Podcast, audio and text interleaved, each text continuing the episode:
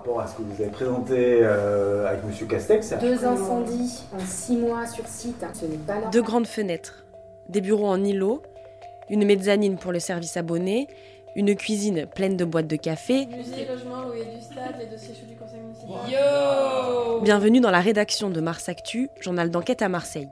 Ici, nous avons une pièce au nom étrange. Entre nous, on l'appelle le bocal. C'est là que nous passons nos coups de fil les plus confidentiels. Que nous nous réunissons pour discuter, le bocal est vitré, mais insonorisé. Je m'appelle Violette Artaud et pour ce podcast, c'est dans cette pièce que je vous emmène. Nous y dégusterons une tasse de café bien remplie avec une ou un autre journaliste de la rédac. Durant cette parenthèse, nous prendrons le temps de revenir sur l'une de ces enquêtes parues dans Mars Actu. Qu'avons-nous appris? Quelles ont été les difficultés rencontrées, les pressions éventuelles et surtout, pourquoi c'était important pour nous, pour elle ou lui, d'en faire un sujet. Allez, entrez, fermez derrière vous, s'il vous plaît. Nous sommes dans le bocal.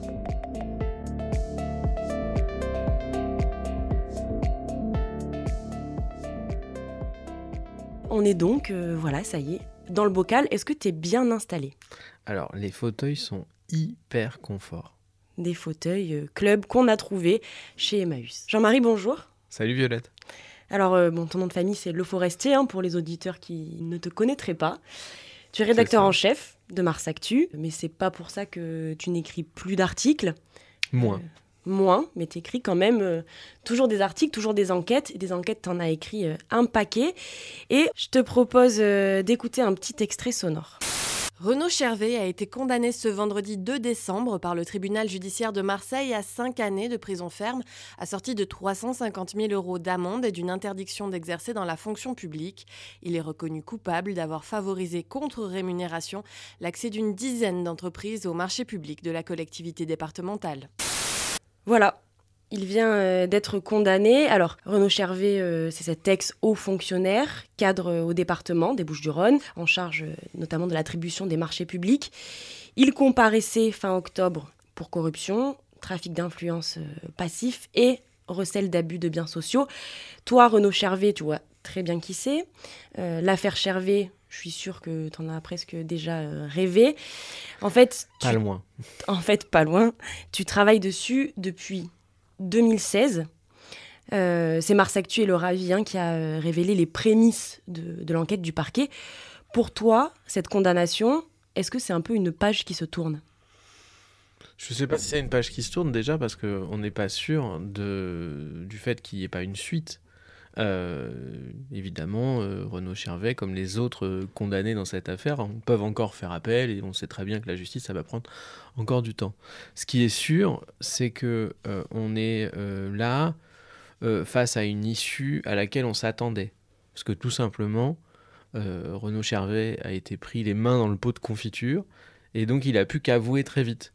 Donc finalement, le procès est plus une validation de quelque chose dont on savait que ça, qu'il allait, que ça allait arriver. Et, euh, donc, en cela, bah, les condamnations prononcées euh, ce vendredi, euh, c'est une suite logique en fait. Donc pour toi, c'est c'est pas une surprise. Euh, je te propose un petit flashback. Donc on est le 25 mai euh, 2016 et euh, les lecteurs de Mars Actu et du Ravi découvrent un article dans lequel on apprend qu'il y a des perquisitions au bateau bleu, hein, c'est le, le nom qu'on donne euh, au bâtiment du département. Euh, un haut fonctionnaire qui est directeur de la gestion, de l'administration, de la comptabilité et des chefs d'entreprise sont en garde à vue. Euh, et on apprend aussi que la justice, elle enquête sur des marchés potentiellement truqués. Est-ce que tu te rappelles de ce moment-là et toi, dans quel état d'esprit tu es? Ouais, en fait, c'est une surprise. Nous, on l'apprend par hasard. Alors, euh, le hasard euh, est rarement complètement du hasard dans le journalisme, c'est-à-dire que, en fait, on a démonté un marché truqué au département sans connaître l'histoire de Chervé. Et donc, nous, on remontait à ce cadre euh, par le biais de notre propre enquête, avec les moyens qui sont ceux d'un journaliste, donc pas les mêmes que ceux de, la justice. Et donc, à un moment donné, certaines de nos, de nos sources, des gens qu'on avait commencé à approcher, nous disent Mais vous avez. Qu'est-ce qui s'est passé Euh, les, La police est venue euh, ce matin, il y avait des magistrats avec eux, etc. Et, et là, on comprend, en fait, qu'on avait tiré un fil qui en fait était un, une énorme pelote à l'arrivée et un système de corruption. Pas seulement un marché truqué entre amis, entre guillemets, mais bien un système posé. Et donc on l'apprend un peu par hasard, mais on a un énorme coup d'avance sur nos confrères. C'est que sur un cas pratique, bah, on a déjà décortiqué le système. C'est-à-dire que euh, toi, à l'époque, Chervé, la personne de, de Renaud Chervé, est-ce que tu sais qui c'est? Oui, je sais qui c'est. Je sais qui c'est parce que euh, une enquête qu'on mène sur euh, un marché public, un marché public de débroussaillement des chemins départementaux, c'est pas très sexy, hein, euh, nous mène à son service, nous mène chez lui. En fait, cette enquête, on démontre que euh, il y, a une date limite pour déposer des offres euh, pour répondre à un marché. C'est la même pour tous les candidats. Le but, c'est que ce soit égal. Et en fait, on a récupéré des éléments qui montrent que les, des documents déposés par une seule des, des entreprises candidates a été antidatés. Ont été antidatés. Et donc, on Donc, sait. truqué. Voilà, truqué. Et donc, euh, on a, c'est tout bête, hein, mais on a la date d'impré- on a la date d'impression sur le document qui est indiquée. C'est l'imprimante qui a marqué la date. Et du coup, euh, on découvre pas. euh, il y a quelque chose qui va pas et que le garant de ça, le garant de l'égalité d'accès à ce marché public de débroussaillement, c'est Renaud Chervet. C'est-à-dire qu'à ce moment-là, euh, quand la justice euh, mène des perquisitions et euh, que des personnes sont en garde à vue, toi, tu sais déjà, enfin, en tout cas, déjà, tu as en tête l'idée de l'ampleur de l'affaire. Non, je vais le découvrir au, au fur et à mesure. Ce que, ce que je sais, c'est quel est son poste et en quoi son poste est stratégique. Mais pas beaucoup plus à ce moment-là. Oui, c'est-à-dire que tu, sais que ça peut être un système, mais tu sais pas bien encore euh, à quoi il correspond exactement.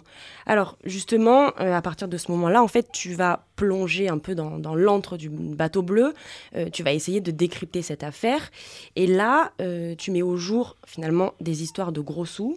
Donc là, on parle de marchés qui vont jusqu'à euh, 600 000 euros. hein. Il y a 22 marchés qui sont explorés par la justice. On apprendra plus tard qu'entre 2012 et 2015, Chervé a touché euh, près de 500 000 euros. C'est énorme. Est-ce que, quand tu découvres tout ça, tu as le sentiment d'être dans une dimension financière hein, euh, différente de celle du commun des mortels? Alors, je suis habitué à suivre les collectivités publiques, donc euh, la taille d'un marché public, etc. Quand on parle de 600 000 euros, c'est la taille d'un marché public. Mais finalement, c'est un petit marché public. Il faut avoir en tête, le département, c'est 2 milliards d'euros de budget à peu près. Donc, quand euh, on regarde les montants, euh, on sait qu'il y a de forts enjeux pour beaucoup d'entreprises qui vivent de la commande publique, notamment les entreprises du BTP.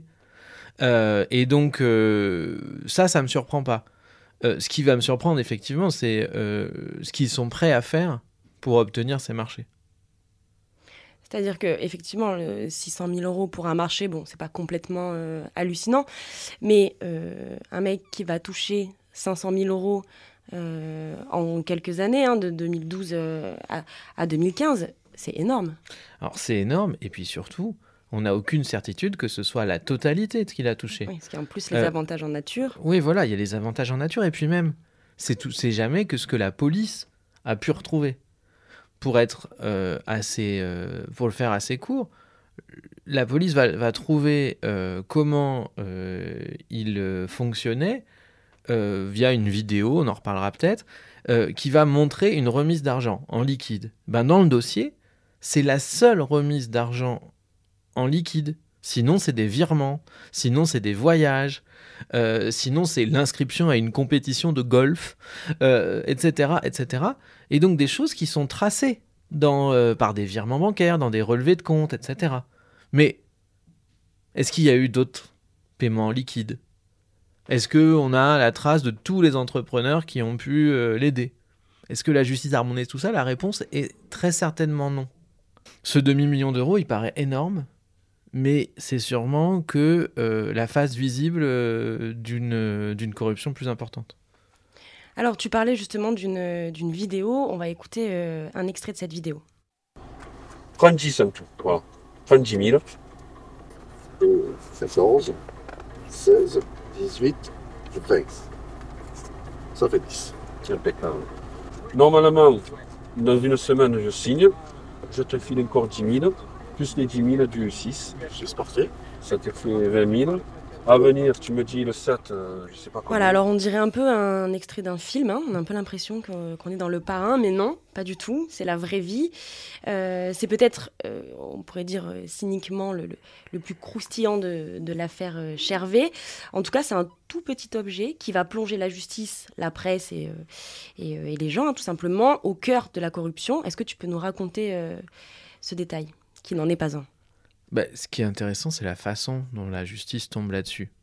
Euh, en fait, il y a un entrepreneur qui veut rentrer dans la combine mise en place par euh, Renaud Chervet. Mais il n'a pas de certitude sur le fait que euh, Renaud Chervet va vraiment lui faire profiter de marchés publics.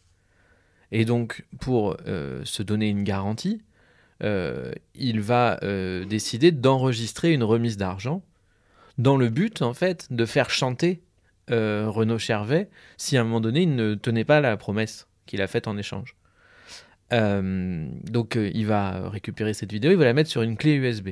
Mais comme il se, dit qu'il ne fait pas bon la garder, il va la confier à son bras droit. Il va lui la remettre, sauf que ce bras droit, bon, on peut pas dire que ce soit la meilleure pioche pour lui confier un document sensible. Euh, il a été déjà condamné deux fois dans des affaires de stup à l'époque. Et là, nouvelle affaire de stup, nouvelle perquisition, ils arrivent chez lui. Et donc, c'est pas des policiers de la financière, hein, c'est des policiers spécialisés dans le trafic. Donc, ils retournent euh, la maison, comme ils le font à chaque fois, et ils tombent sur cette clé USB. Bon, bah, ils l'embarquent. Elle était dans l'entrée, bon, voilà. Et, euh, et puis un jour, ils décident à la mettre dans un ordinateur, et ce qu'ils voient les intéresse pas beaucoup directement. C'est-à-dire que ça ne leur apprend rien sur le trafic. Par contre, ils comprennent en regardant un peu que le mec en face euh, est celui qui délivre des marchés publics. Et ils voient les billets, ils le voient compter, comme on l'entend dans, l'extrait. Et euh, ils se disent, bah, on, a une, bombe euh, dans les mains. Donc ils écrivent au procureur de la République de Marseille et ils lui disent, voilà ce qu'on a. Face à des faits aussi évidents, le procureur de Marseille va ouvrir une enquête. Et euh, il y a des, membres de la justice, dont la présidente euh, du tribunal, celle qui vient de juger Renaud Chervet, Céline Ballerini, qui diront euh, Eh bien, s'il n'y avait pas eu ce, ce- ce- cette pêche miraculeuse, bah, il y aurait sûrement jamais eu d'enquête. Ou alors très beaucoup plus tard. Et le système Chervet, ça n'aurait pas été un demi-million d'euros de corruption prouvée, mais peut-être beaucoup plus. Oui, c'est ça. C'est-à-dire que tout part en fait de cette euh, clé USB. L'enquête de la justice part de cette clé USB. Et quand on voit la vidéo, d'ailleurs, vous pouvez retrouver les images euh, sur, euh, sur Mars Actu. On voit clairement, on est dans une voiture en fait, hein, et on voit Chervé qui compte cet argent, cette liasse, et en fait, on est plongé au, cœur de la, de la corruption, quoi. Oui, alors une corruption comme dans, dans les films, peut-être même une corruption un peu... comment dire C'est peut-être bizarre de dire ça, mais c'est peut-être un peu de la corruption amateur aussi. Euh, c'est filmé, bah, déjà, bah, en déjà, c'est tête, euh, filmé. Ouais, il est, on est tard le soir. euh, la- le, le gars a mis euh, une caméra euh, discrète euh, à l'intérieur de son sac à dos. Il y a un vague plafonnier de, de voiture euh, qui est resté allumé, peut-être pour allumer- améliorer l'éclairage. Il avait fait, fait un petit cours d'école en école de cinéma avant de venir. Et, et, euh, et en fait, dans cette affaire, enfin, parfois, on va se dire qu'on n'est pas face à des à, des champions du monde de la corruption. Il n'est pas question de compte à l'étranger, il n'est pas question de tout ça. Euh, comme je disais tout à l'heure, la, justice, ils ont remonté des virements. Alors, bon, on peut dire que c'est de la, la petite corruption, entre guillemets, ou en tout cas faite à l'arrache. Euh, pour se défendre, l'avocat de Chervé, il a pointé, et je pense que d'ailleurs ça, a- un lien, une banalité des faits. Euh, il parlait de- d'habitude ancrée. Donc comme si, à ce moment-là, au département, en fait, euh, être corrompu, bah, c'était plus quelque chose de- de- d'extraordinaire. hein. Et le contexte de ce moment-là le, le prouve, hein, même des années avant, en fait. Euh, en 2014, il y a la Chambre régionale de, de commerce, de commerce, Des des, comptes. qui pointe là encore des irrégularités dans les, dans les marchés. Euh, et puis, on est aussi euh, en plein dans l'affaire Guérini, avec euh, de multiples euh, mises en examen. Enfin, là, on est sur un dossier euh, gigantesque et qu'on ne va pas aborder cette fois-ci. Mais ma question, c'est est-ce que finalement, à ce moment-là, les politiques, les journalistes avec eux, il baigne pas un peu dans ces, histoires de corruption, dans ces affaires de corruption? Et est-ce que finalement, tout le monde ne se sent pas un peu blasé? Est-ce que toi-même, face à des faits de corruption et là, face à, à l'affaire Chervé, tu t'es pas senti euh, blasé ou en tout cas, euh, est-ce que tu avais, est-ce que tu as toujours cette forme d'indignation? Ah, Moi, toujours.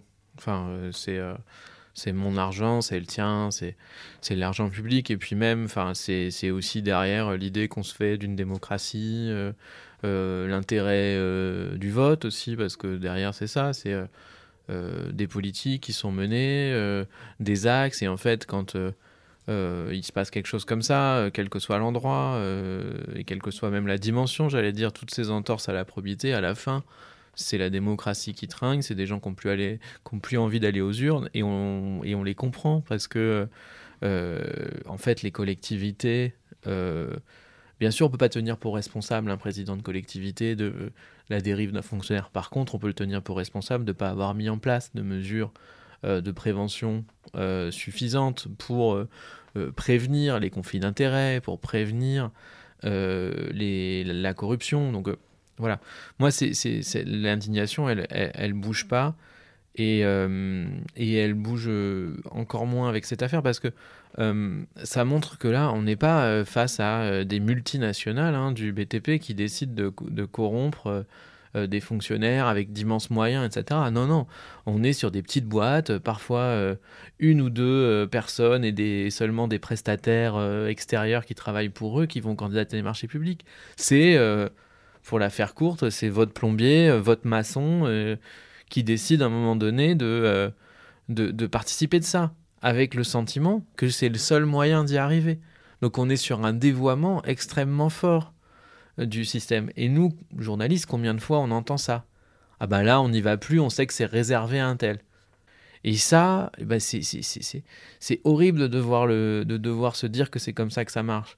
Et au département. c'est intégré chez tout le monde. Voilà, et la présidente euh, du tribunal, elle a rappelé un truc fou. Elle a dit bah, le climat, il était effectivement politique, mais il était aussi chez les fonctionnaires. Le prédécesseur de Chervé, il avait deux surnoms, dont un était Monsieur 5%.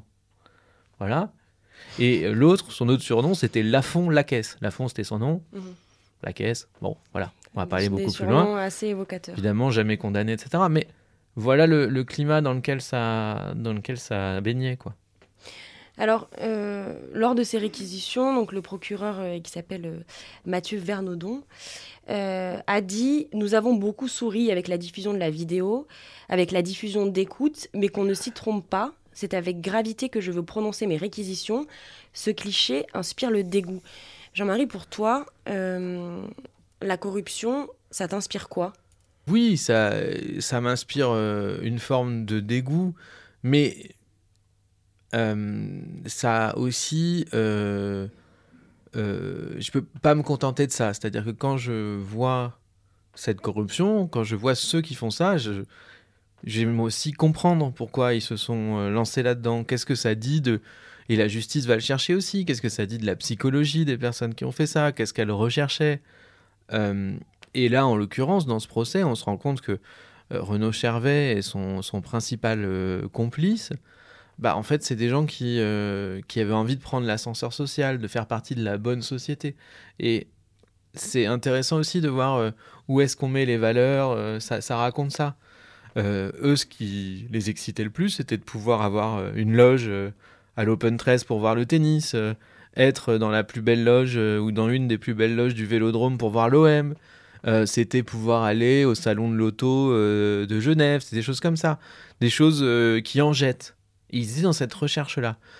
Donc voilà, je ne peux pas m'empêcher quand je vois ça de me dire que c'est aussi humain. Et c'est pas, euh, on peut pas dire individuellement, euh, c'est ta faute et c'est que de ta faute. Des tentations comme ça là, on en aura toujours. Est-ce que finalement tu comprends qu'un homme puisse glisser dans cet engrenage-là? Bah euh, oui, et puis je pense que en fait, il y a beaucoup plus de gens que ça qui, à un moment donné dans leur vie, peuvent euh, glisser. Je discutais avec un ancien responsable de marché public dans une autre collectivité qui me disait, moi je renvoyais les euh, caisses de vin que je recevais à Noël. Il recevait 6, 12 bouteilles de gens qui candidataient à des marchés publics. où il dit une fois ou deux, ça m'est arrivé de les faire boire à tout mon service, sans dire qu'il les avait amenés. Euh, il, euh, mais la plupart du temps, il refusait. Il refusait aussi les repas. Mais en fait, il était vu comme une, une espèce d'ayatollah de ne pas vouloir euh, profiter de ça.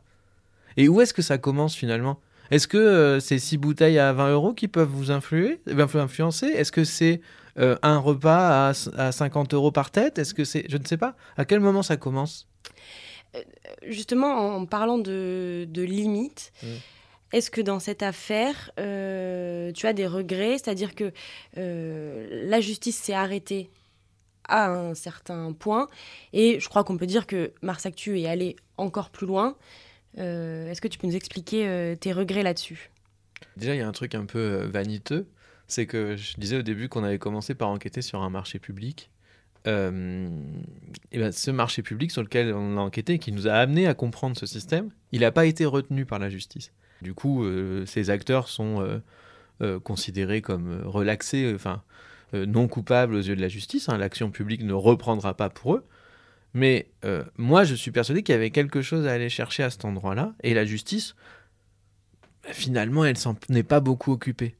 Parce qu'elle avait tellement à faire avec ce qui était sur les vidéos et puis après sur les écoutes. Parce que leur premier réflexe, quand ils ont eu cette fameuse vidéo, bah, ils ont repéré qui était le, les types sur la vidéo et les ont mis sur écoute. Et après, ils ont mis sur écoute leurs copains, etc. avant les perquisitions. Donc, vu qu'ils étaient pas malins, comme je disais tout à l'heure, et qu'ils se racontaient tout au téléphone. Ils avaient de la matière. Alors voilà, ils disaient des trucs bizarres. Ils disaient euh, va chercher des kilomètres au magasin, ça veut dire aller chercher des euros à la banque. Bon, je veux dire, il euh, n'y a pas besoin d'écouter 100 ans pour comprendre que les kilomètres et les magasins. C'est euh, facile à déchiffrer. Voilà. Donc, bon, et les surnoms. Voilà. Coquillage, machin. Il y avait coquillage, il y avait videur, il y avait. Bon, tout le monde a vite retrouvé qui était qui dans cette histoire. Donc, euh, ils se sont arrêtés à la matière qu'ils avaient. C'est-à-dire que. Et Renaud Chervet, qui a avoué assez vite euh, les faits, bah, il s'est contenté d'avouer que les faits où il y avait des preuves euh, irréfutables. Une vidéo, une écoute. Là, il est impossible de dire que ça que ça n'existe pas. Ils sont en train de négocier le truc en direct au téléphone. Donc euh, voilà, donc en fait mon regret c'est ça, c'est que finalement la justice elle a fait l'évident. Et que derrière ça, il y avait certainement autre chose à aller chercher. Et quand on interroge des, magistrats euh, financiers sur un sujet comme ça, ce qu'on nous dit c'est mais vous êtes bien gentil mon bon monsieur, mais euh, la justice elle a des moyens limités. Et oui, on pourrait passer dix ans à décortiquer tout un système et, et on fait quoi du reste? On fait quoi des autres affaires? Donc, à un moment donné, la justice, elle s'arrête, elle fait des choix. Alors, c'est sûr, hein, Renaud Chervet, il est plus fonctionnaire euh, au département. Euh, le système Chervet, est tombé. Mais en attendant, il y a des gens qui ont profité de ce système, qui sont dans la nature, et eux ne seront jamais condamnés. Et du coup, bah, peut-être qu'ils vont se dire qu'il n'y a pas de raison de pas continuer ailleurs, ou avec un autre. Voilà, c'est ça qui, ça qui est frustrant. Alors, euh, bon, j'en profite pour dire que si euh, les auditeurs ont envie d'en savoir plus, bah, sur Mars Actu, euh, il y a tout un tas d'articles qui rentrent en profondeur dans, ce, dans cette affaire et même dans les à côté de, cette affaire. Euh, si on est encore un peu dans le, dans le passé, l'affaire Chervé, elle a quand même déclenché politiquement tout un tas de réactions. Est-ce que tu penses que cette affaire a contribué à changer euh, véritablement les habitudes et euh, ce qui était fait au sein du, département. Je pense qu'elles étaient déjà en train euh, de changer avant. C'est-à-dire que en 2015, quand même, donc un an avant le déclenchement de l'affaire Chervet, Martine Vassal, de droite, remplace Jean-Noël Guérini de gauche. Elle arrive, elle est au courant de l'affaire Guérini, c'est chroniqué tous les jours dans la presse. Alors un peu moins en 2015 que ça a démarré en 2010, donc on s'essouffle au bout d'un moment, on a moins à raconter, mais quand même. Donc elle arrive là en se disant bien qu'il va falloir euh, euh, nettoyer un peu euh, le département.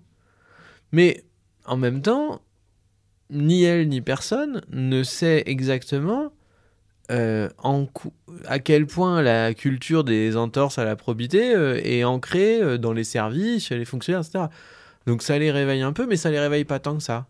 C'est-à-dire qu'ils sont vigilants, ils font pas confiance à grand monde quand ils arrivent là, mais c'est pas pour ça qu'ils lancent des mesures euh, euh, hyper fortes. Et ces questions-là sont rarement une priorité pour les politiques, quels qu'ils soient. Jean-Marie, merci. Merci à toi. On va se quitter sur, euh, sur ces quelques mots. Mais j'aimerais juste avant qu'on écoute un dernier extrait sonore. Alors, il s'agit d'une lecture des réquisitions, à nouveau, du procureur Mathieu Vernaudon. La corruption, c'est une pourriture. Cette pourriture, elle a un certain nombre de caractéristiques. On ne sait pas où elle s'arrête. Est-ce que l'adjoint de Renaud Chervet est corrompu? Est-ce que les chefs de service sont corrompus? Est-ce que les agents territoriaux sont corrompus? Est-ce que le directeur juridique est corrompu? Est-ce que les supérieurs hiérarchiques sont corrompus? Est-ce que la directrice générale des services est corrompue? Est-ce que le président du conseil général est corrompu? C'est la caractéristique des dossiers de corruption. On sait où elle commence, on ne sait pas où elle s'arrête. Finalement, c'est un peu euh, comme le travail du journaliste. Oui, c'est ça. En tout cas, ça nous laisse euh, un certain nombre de pièces à explorer dans ce dossier. Jean-Marie, encore merci et euh, à très vite dans le bocal. Merci à nos auditeurs aussi de nous suivre dans cette nouvelle aventure sonore. On est super contents. On est très contents et d'ailleurs on vous dit rendez-vous dans deux semaines. D'ici là, si vous bouillez d'amour ou de haine pour nous, pour Mars Actu, je vous propose de nous le dire. Vous voulez nous faire un compliment, un reproche, nous donner un conseil, parler de nos articles, de notre podcast, c'est hyper simple. Vous appelez le 06 84 84 24 87. Allez, je le répète, 06 84 84 24 87 ou vous envoyez un message vocal WhatsApp hein, à ce numéro-là et je m'engage à le diffuser à la fin du prochain épisode. Et si juste bah, vous nous avez aimé, que vous en voulez encore, rendez-vous sur Mars Actu. Je rappelle qu'on a un journal indépendant qui ne vit que grâce à ses abonnés, donc à vous. Donc bah, abonnez-vous. Et si ce podcast existe, c'est aussi grâce aux dons. Vous pouvez faire un don sur euh, et surtout, et ça, bah, ça coûte rien, si vous avez aimé ce podcast, vous vous abonnez, vous en parlez autour de vous. Si on fait ça, sachez que c'est avant tout pour informer des sujets qui nous tiennent à cœur. Allez, à plus